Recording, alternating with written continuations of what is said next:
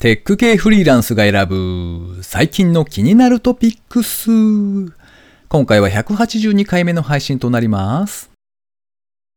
お土産にもらって悲しかったものを今週のナンバーワンの発表です。ドゥルルルルルルヤシの実を半分に割って作った変な顔してる木彫りのお面。この番組ではフリーランスエンジニアの S とエンタメ系エンジニアのアスカさんが最近気になったニュースや記事をサクッと短く紹介しております。今回も S の一人回となっております。IT 関連をメインにですね、ガジェットだったり新サービスの紹介だったり、それぞれが気になったものを好き勝手にチョイスしております。今回は記事を2つ紹介しまして、気軽に投げ銭できるサービス、ポイートを開発運営されていらっしゃる宮本さんと杉さん、お二人にですね、ゲストとして出演していただきます。そちらのインタビュー音声をお届けしたいと思います。ご意見ご感想などありましたら、ハッシュタグカタカナでテクフリーでツイートをいただけたらありがたいです。では記事紹介一つ目ですね。仮想空間での VR 酔いが起きるメカニズムとその解決法。wired.jp で掲載されていた記事ですね。VR 酔いというのがありまして、そちらのお話ですね。何でも目からの視覚情報で自分の体が動いているということを信号で脳に送られていると。だけれども、平行器官の方からですね、耳とかにあるあの、バランスを感じる平行器官ですね。そちらから伝えられる信号が動いていないというふうに示されているため、知覚の不一致が発生する。これが原因だそうですね。で、この状態というのは車酔いとは全く逆のパターンなんだそうですね。サイトの方にはいろいろと詳しく書かれておりまして、えー対策としましてはですね、レンズをきちんと目に合わせる。それからですね、厚めの敷物っていうんですかね、ふかふかの絨毯にしてみるとかですね。そうすると足の方からの感覚があるので、そちらによって多少は和らぐみたいな。それから扇風機を自分の方に向けて風を当てておくなんていうのも書かれておりましたね。本当なのか？とちょっと思いながらもですね、へえ、そういう手もあるのかななんて読んでおりました。気になったのがですね、ゆっくりと慣れていくというのも書かれておりまして、いや、そちらも長い間やると慣れるものなのかと、ちょっと気になるところですね。アスカさんはお仕事関係でちょっとやっていたけれども全然慣れなかったとおっしゃっておりましたが、さてさてどうなんでしょうね。では二つ目ですね。締め切りに追われる人向けテレワーク個室が登場。14時間で4620円。IT メディアニュースのサイトで掲載されていた記事ですね。こちらはアスカさんがチョイスした記事になりますね。ワークスペースのシェアリングサービステレスペを手掛けるテレワークテクノロジーズは8月10日、締め切りに追い込まれた人に向けた新プランの提供を開始。椅子と机、電源と Wi-Fi だけを備えたテレワーク用スペースを14時間貸し出して料金は4620円。個人でも法人でも OK だそうです。新宿、渋谷、三軒茶屋などにある約30種類の部屋が対象。一人用の部屋以外にもですね、恵比寿と秋葉原にある二人用の部屋が6930円。新宿三丁目にあるモニターが備え付けられた6人用の部屋が13,860円という料金設定だそうです。飲食物の持ち込みは OK だけれども、喫煙は禁止。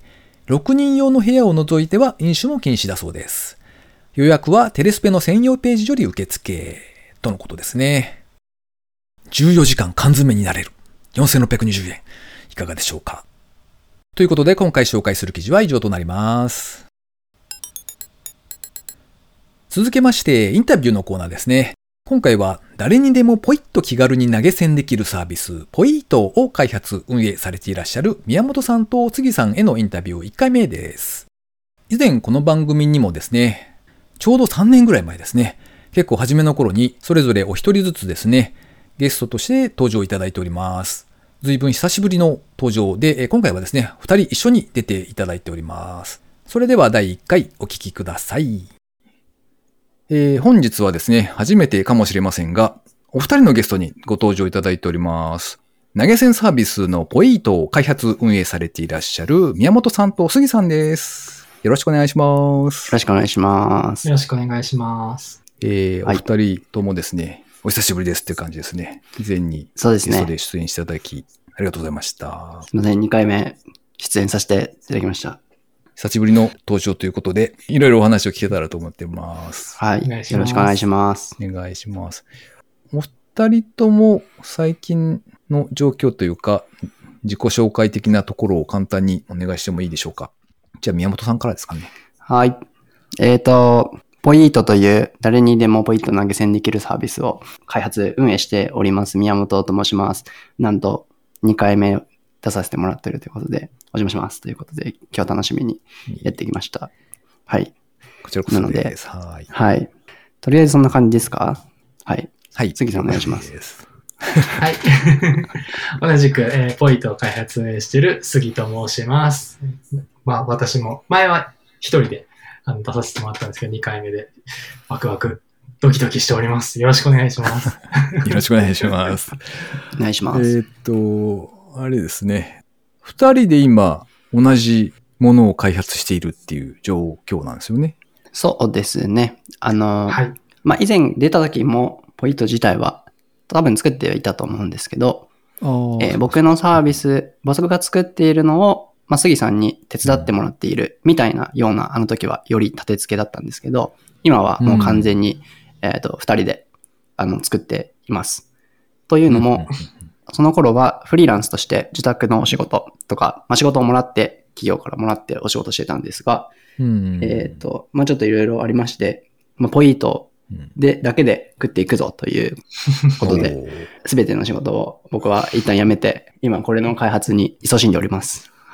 というわけで、で、杉さんも仲間にしてうん、今二人でやってるっていう感じですね。メインでは。はい。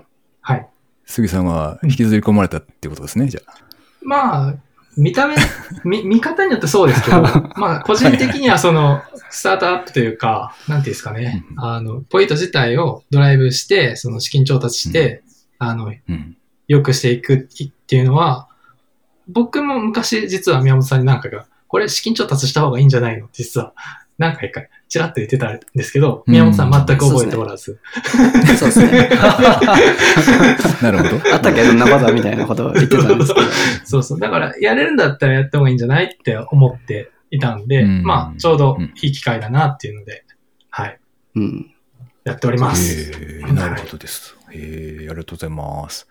ちょっとじゃあ、お一人ずつになっちゃうかもしれませんけど、いろいろお話を聞きたいと思ってるんですけど、ちょっとじゃあ、はいまずは宮本さんから、はい前、まあお二人とも前回出ていただいてから約3年ぐらい経ってるんですけど、え、3これまで年マジっすか？うん。三年2018年の8月とからしいので、え、2年じゃなくて3年？あ、マジですか？18、それは19、20、21だから3年ですね、多分。はい。なるほど。じゃあ息子もまだいない時に、僕もあれからは変化そうそうそうがだいぶありましたね。そうですね。前回のインタビューだと、あの、はい。オーストラリアでバンライフを送りながら、えっと、はいはいフルリモートでお仕事してますっていうところかはいはいはいらはい日本に戻ってきましたよっていう感じだったと思そううんでですすね。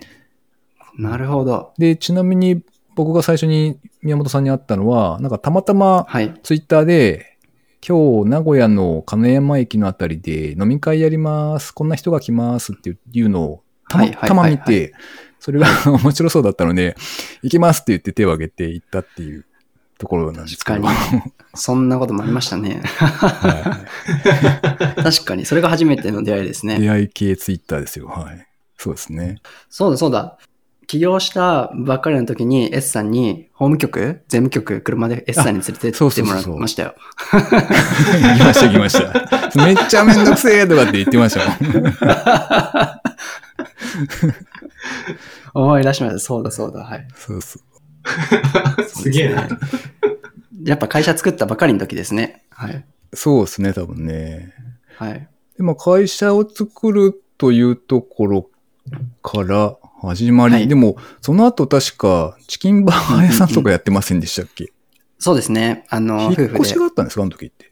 まあちょっといろいろありすぎて、まあ端的に変化だけをお伝えすると、うんうん。えーひ、まあ、引っ越しの前にチキンバーガー屋さんを始めています。うんうん。お店ですね、リアル店舗。そうですね。でそれは、まあでも妻メインでやってたので、はいまあ妻メインで僕もちょっと手伝うみたいな感じでうん夫婦でやってました。うんうんで、コロナの影響でチキンバーガー屋さんは2020年の12月でまでであえーはいはいはい。閉店しました。うん。なので、その間にチキンバーガー屋さんを開店し辞めたというのがあります。はいなぜかエンジニアなんだけど店舗経はい営というのをやっているという、はい。そうですね。なんかあの、たまたまおしゃれな物件が使う？って言われたんで、あ、じゃあ使いますっていう感じで始めたんですけど、うんこれちょっとなんか話すと長くなるので、あの、夫婦ポッドキャストがあるので、そちらをぜひという感じで、ちょっと省略させていただくはい。として、あと変化を伝えると、えー自宅開発の仕事を、えーそれもやめて、今ポイントをやり始めたっていうのが一番大きくって、うん。あとは、引っ越しもあって、多拠点サービス、全国130拠点4万4千で住みたい放題サービスみたいなのがあって、そこの拠点に住んでるっていう引っ越し変化があって、アドレスっていうサービスがあって、そアドレスです。はい。家を守る、や家主さんにはいヤモリさんでしたっけ、ヤモリっていうふうにそのアドレス内では呼んでるんですが、まあ管理人みたいな役目ですね。うんその130あるところにそれぞれ一つずつ、あ一人ずつ一組ずつ、うん。あの、担当者がいて、まあそこの管理人として千葉の拠点でやってるっていう感じなので、うん。うちにはいろんな人がやってくるとうんいう家で暮らしているっていう感じですね。うんうんはい。で、あとはこ子供が二人、はい二人その間に生まれてますね。まあ、こ、こんぐらいの変化しかないですね。はい。さよちゃんでよかったですか？さよちゃん。はい。そうですね。さよちゃんでしたっけ？ですね。え、まあ、芸名ですね、さよちゃんの方は。ああそうそうです。はい。一休さんは本名本名ですが、うんさよちゃんはね、あの、ちょっと、どれぐらい外に出していくかは今検討ああ、中でね。そうですすね、そうですね。は わかりました。あれ、一休さんは大事丈夫ですか？務所通さないと。事務所。い。あ、もう一休ん。さんは最強なんで大丈夫です。知らないですけど。了解ですはい。はい。はい。わかりました。男の子と女の子でがうんいて、長男が一休という名前でうん。やらせていただいております。はい。いややらせていただいています。はい。はい。で、そこからポイントに専念するようになったっていう感じですかね。そうですね。あの、そのアドレスの拠点にいろんな人が来るんですけど、はいはい。その会員さんの一人に、クオーラっていう、あの、サービスが、QA サービスがあると思うんですけど、あはいはいはい。あの赤いやつですね。それの日本の、あの、エジケンさんっていうエンジニアの方がいて、その方が今、クオーラのエヴァンジェリストというか代表みたいな、日本、ジャパンの代表をやってるんですね。その方が会員さんでいて、で、うちに来てくれて、うんうん。で、スタートアップやっちゃいなよって言われて、確かにそうっすねって言ってやり始めました。はい。ほうほう。なるほど。はいという些細なきっかけで。で、そのまま、その日のうちに杉さんに連絡して、やっぱこれからはスタートアップなんで、ちょっとはいやりましょうって言って、突然連絡するっていう感じですね。今すぐ電話に出てくださいみたいな。はう。い、リンクになろうぜっていう。そうですそうですああ。あれ、お二人の最初の慣れ初めはどういう風だったんでしょうそうなりそう。そうですね。なんだっけな？飲みに行って、二人で飲みに行ったのに杉さんがずっと寝てたっていう記憶があります。それ最初じゃないっすよ。あ、でも、オフでは最初か。リアル初めましては、んそうですね。そうですね。ネットの出会いは、ノラニャーズという、マイスさんも入っていただいているうんオンラインコミュニティ、えーエンジニアのフリーランスとか小さな会社のエンジニアが集まってる、えー、 Slack コミュニティで出会ったのかなって感じですね。うんはい。はい。なるほど。そうですね。確かに。確かに。ずっと寝てた時覚えてます。いや、なんか、あの日は結構満喫しましたよ。なんか、VR ボクシングとか二人で初めて会っしたましたね。初めて会った人。にかなりデートみたいなことしてますね、今思い返すと。そうですね。めっちゃ、VR めっちゃボクシング仲良しじゃないですか。ややりましたよ。はい。いや、それは覚えてる。渋谷でね。えーそうそうそうそう。そその前は次さん寝てたっていう。あれ、確かに寝てた。杉さんの方は、もともとはあれですよね。ノラニャーズで見かけた頃とかから、レイルズの強い人かなっていうぐらいの感じでは知ってたんですけど、うんうんうん。なんか、あんまりちゃんとやってること分かってないんですよね。実のところ。確かに。ああ、そうですね。あれでも多分、前出た時に、うんもともとエージェント経営で普通にお仕事もやってました、みたいな話をして、そこから普通に、なんていうんですか、自分で知り合いからもらうようになりました、みたいな感じ。で、これからはなんか技術顧問とかもやっていくぞいって、うん。いうポージングだけ取って終ああ、そこそこそこ。わったのかなっていう気はしてるんですけど、ううん、ん。まあそんな感じでしたね。ずっと。でもそれは多分僕は3年前はすもうそんな感じだったと思うので、そこから、まあ、逆に言うと、えっと、フリーランスとして、まあ、うん。徐々に、その、まあ、なんていうんですかね、売り上げ上げるとか、単価上げるとか、わかんないですけど、まあ、うん。そういうことは頑張ってたつもりではありますけど、へー。まあ、別になんか、大きく何か変わったとかはなかったんですけど、今回だから一番大きな、あの、うんまあ、もうフリーランスはもうやめようという、決断うん、なので、まあ、それが一番大きいですかね。うん。続きまして番組にいただいたコメント紹介のコーナーですね。まずは水流さん、いつもありがとうございます。180回拝聴夏休み子供科学インターネット相談面白そうですね。子供相談室、子供の発想も面白いんですよね。甘酒、種類にもよるけど、飲む点滴と言われていますから、夏バテ防止には確かに効きそう。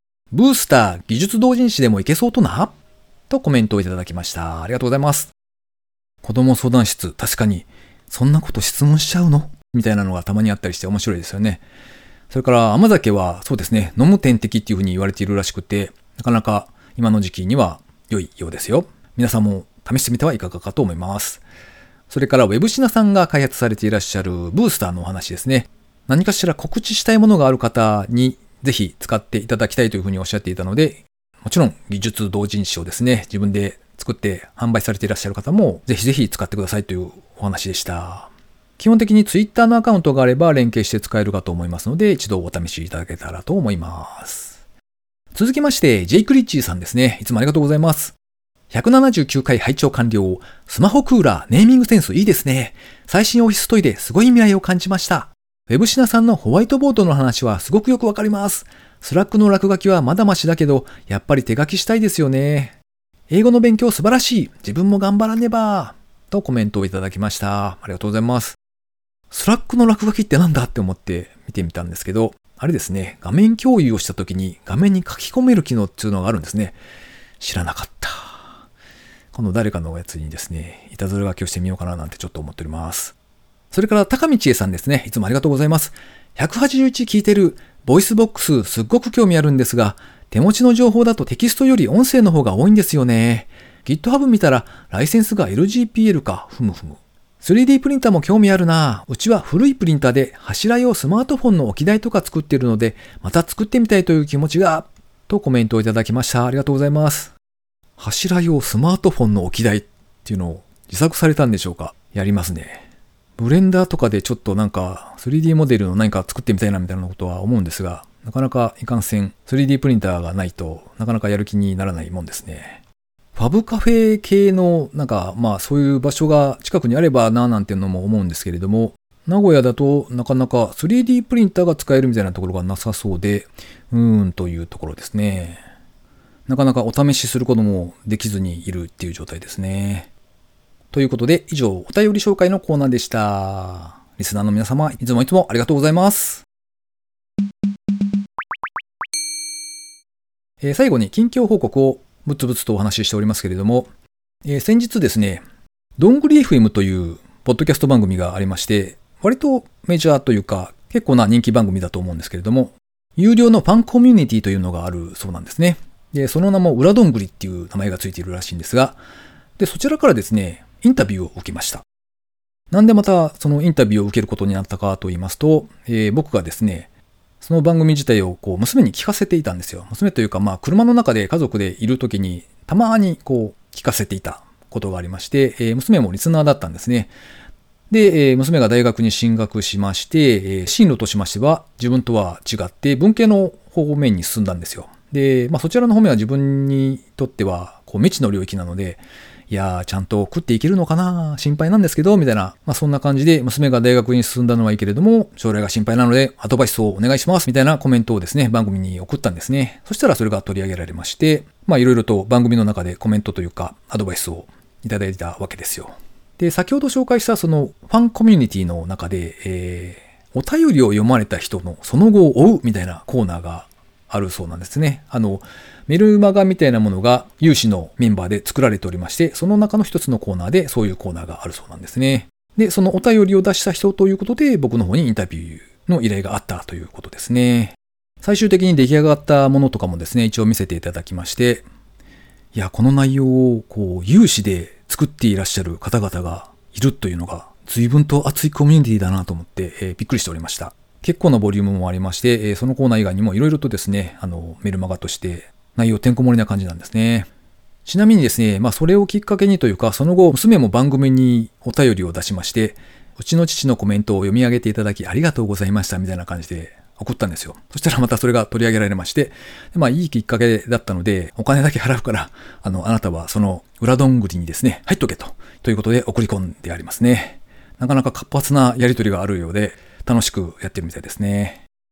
えー、それから前回ですね、電子書籍をもうすぐ出せるはずというお話をしたんですが、えー、なんとか Amazon Kindle Direct Publishing の方にですね、えー、アップしまして、一応もう出ているのかな？なんか、審査があるっていうのを忘れておりまして、ちょっと審査待ちで待ってたんですけど、多分もうすでに見られるようにはなっているっぽいですね。ただし、少々お待ちくださいというところですね。そのうちというか近いうちに自分のサイト上でですね、同じ内容を無料公開するつもりなので、えー、まだ勝ちはダメですというところですね。またそちらの方が準備できましたら案内したいと思います。と言っても、えー、自分のうだうだとやってきた経歴というか、このフリーランスになってからうだうだやってきたその経緯を書き記しただけのものなので、まあ、あんまり多くの方に役に立つとは思えないんですが、まあまあ、興味がある方がいらっしゃればですね、またご案内しますので、一度読んでいただけたらありがたいです。この番組へのご意見ご感想など絶賛募集中です。ツイッターにて、ハッシュタグカタカナでテクフリーをつけてつぶやいていただくか、ショーノートのリンクからですね、投稿フォームにてメッセージをお送りいただけたらありがたいです。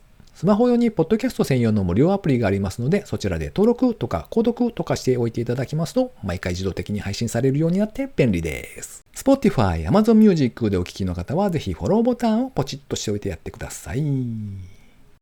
ということで、今週も最後までお聴きいただきありがとうございました。それではまた。